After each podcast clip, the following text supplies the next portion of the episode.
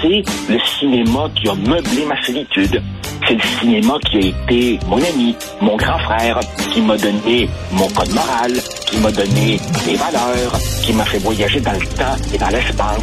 Un autre cinéphile au bout du fil, Joseph Facal. Alors, Joseph, on continue avec les films sur les conflits de travail et si tu permets, je veux commencer parce que je veux commencer avec le film le plus important là-dessus. Le film le plus important qui a jamais été fait dans l'histoire du cinéma. Aucun autre film arrive à sa cheville. C'est le plus grand film jamais fait sur l'exploitation des travailleurs. C'est Les temps modernes de Charlie Chaplin. Ah oui. On écoute. On écoute.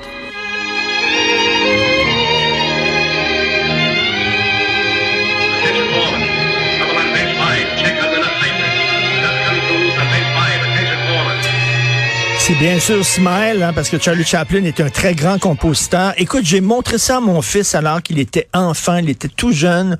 Euh, Charlie Chaplin, Charlot, qui est avalé par la machine, qui travaille sur une machine, euh, il doit resserrer des boulons à longueur de jour, il devient fou, on accélère le rythme de la machine, il devient complètement dingue, il est avalé dans la machine.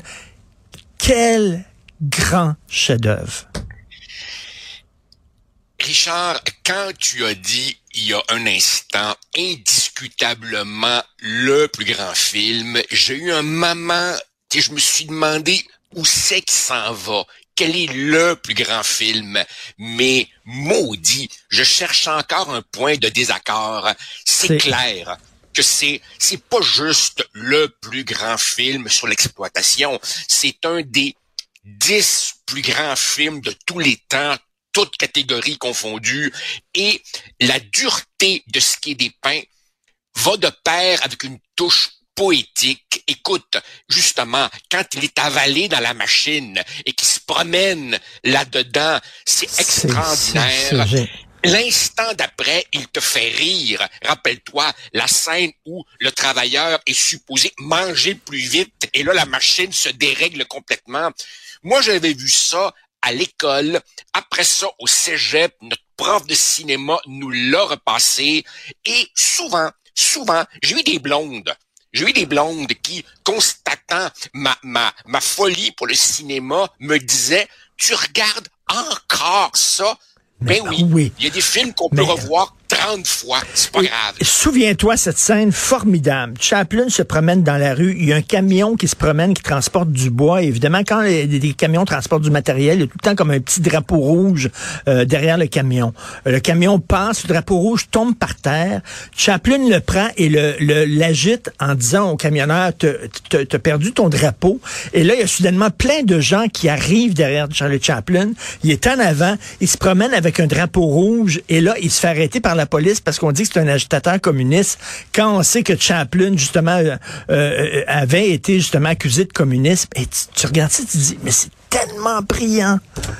Tellement. C'est- euh, tellement brillant. Puis effectivement, c'est d'abord la hantise des Américains sur le communisme, mais c'est aussi quelque part métaphoriquement le fait que dans un conflit, il y a aussi toutes sortes de monde entraînés là-dedans qui comprennent pas trop la game. Et puis, franchement, Richard, c'est bien beau faire de la sociologie, mais on peut-tu se dire aussi entre nous que dans ce film-là, Pauline Godard, écoute, les femmes dans les films de Chaplin, où c'est qu'il allait les chercher? Des beautés incandescentes. On va le dire en 2003. Elle est, Mais- hal- 2023. Elle est hallucinante de beauté. Écoute, c'est, Et, film. et- le, le mot génie est galvaudé. Hein, on, on l'emploie- tu sais, Il y, en a très peu des génies. Picasso en était un. Chaplin et- était vraiment un très, Ah, très grand génie, Cha- Charlie Chaplin. Hallucinant. C'est hallucinant. Tu veux me parler, écoute, on a parlé hier, de, de- de- de- ben, la semaine dernière, de l'amour qu'on avait pour euh, John Sayles, qui est un très Ah. grand euh, cinéaste indépendant. Euh, tu parlais de Maitwan sur une grève de mineurs dans les années 20. Et là, tu veux revenir sur ce formidable film Eight Men Out. On écoute un extrait, Eight Men Out. Est-ce qu'on a l'extrait de la bande-annonce? Sure as Joe ain't in. I ain't. You want me? You don't want to be stupid, do you, Joe? Now you just sign your name right there, Joe. I made an agreement with those guys. A Couple of Boy Scouts here, they made a deal. The players are in now. What are they gonna do? Call a cop? What you got on revient, c'est un film sur le scandale des Black Sox. Alors, des joueurs de baseball mal payés par leur équipe qui décident, pour empocher un peu d'argent, de mal jouer, euh, de vendre leur game. Et, euh, et, et- c'était, c'était un des grands scandales au centre de la, de la- de la- culture, au cœur de la culture américaine. Alors, Eight Men Out, parle-nous de ça, de John Sayles. Richard, c'est, toujours un peu dur de parler d'un film en le vantant après qu'on vient juste de parler de Charlie Chaplin et des temps modernes. Mais quand même, ce que j'ai voulu illustrer en te proposant ce film et à nos auditeurs, c'est que on- on est porté à penser qu'un conflit de travail, ça débouche nécessairement sur une grève. Pas toujours. Historiquement, les travailleurs mécontents ont aussi euh, brisé les machines, euh, euh, produit de la marchandise défectueuse, ou alors quand le droit de grève est interdit, ben comme nos policiers, ils se mettent des pantalons de clown. Alors ici, euh, ici de quoi il est question? Il est question de travailleurs absolument frustrés parce que leur propriétaire Charles Comiskey, le propriétaire des White Sox, les paie mal, ne donne pas les bonus qu'il avait promis, alors qu'en fait, n'importe quel historien du baseball te dira que les White Sox de 1919 sont une des plus grandes équipes qui a jamais été euh, euh, qui avoir foulé le terrain. Alors qu'est-ce que les gars font finalement? Ils se disent ben on va faire un pacte avec le crime organisé.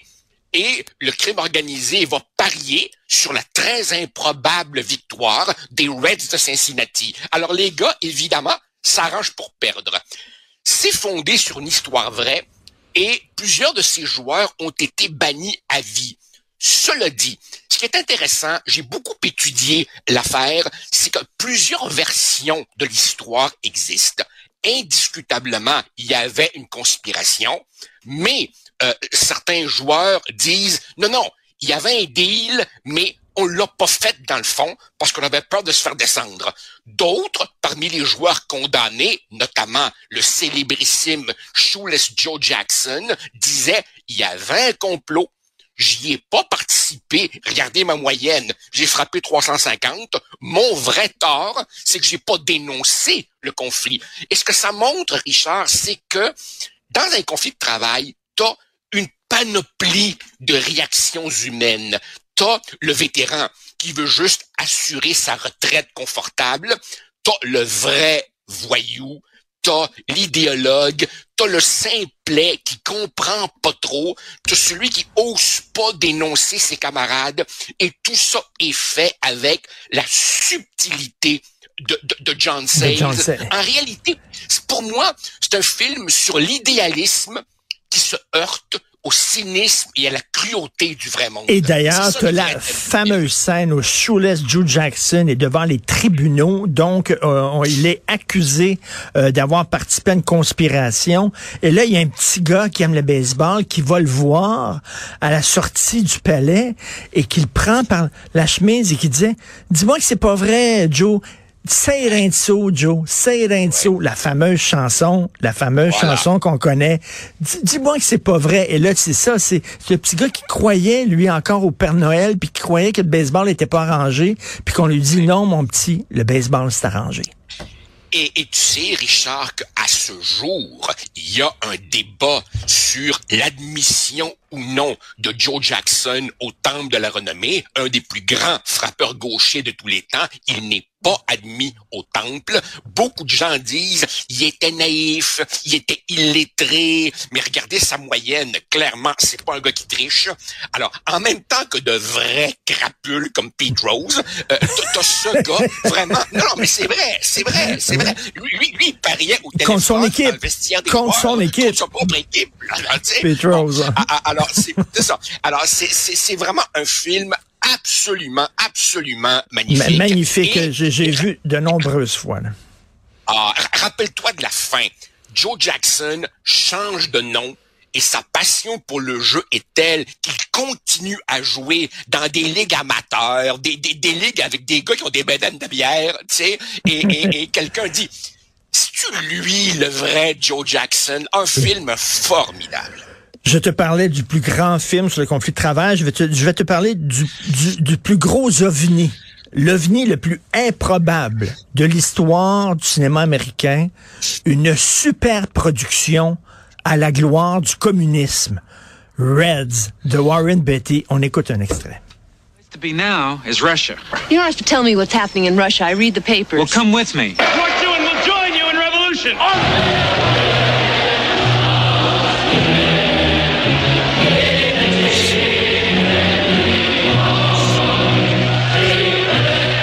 J'imagine le pitch.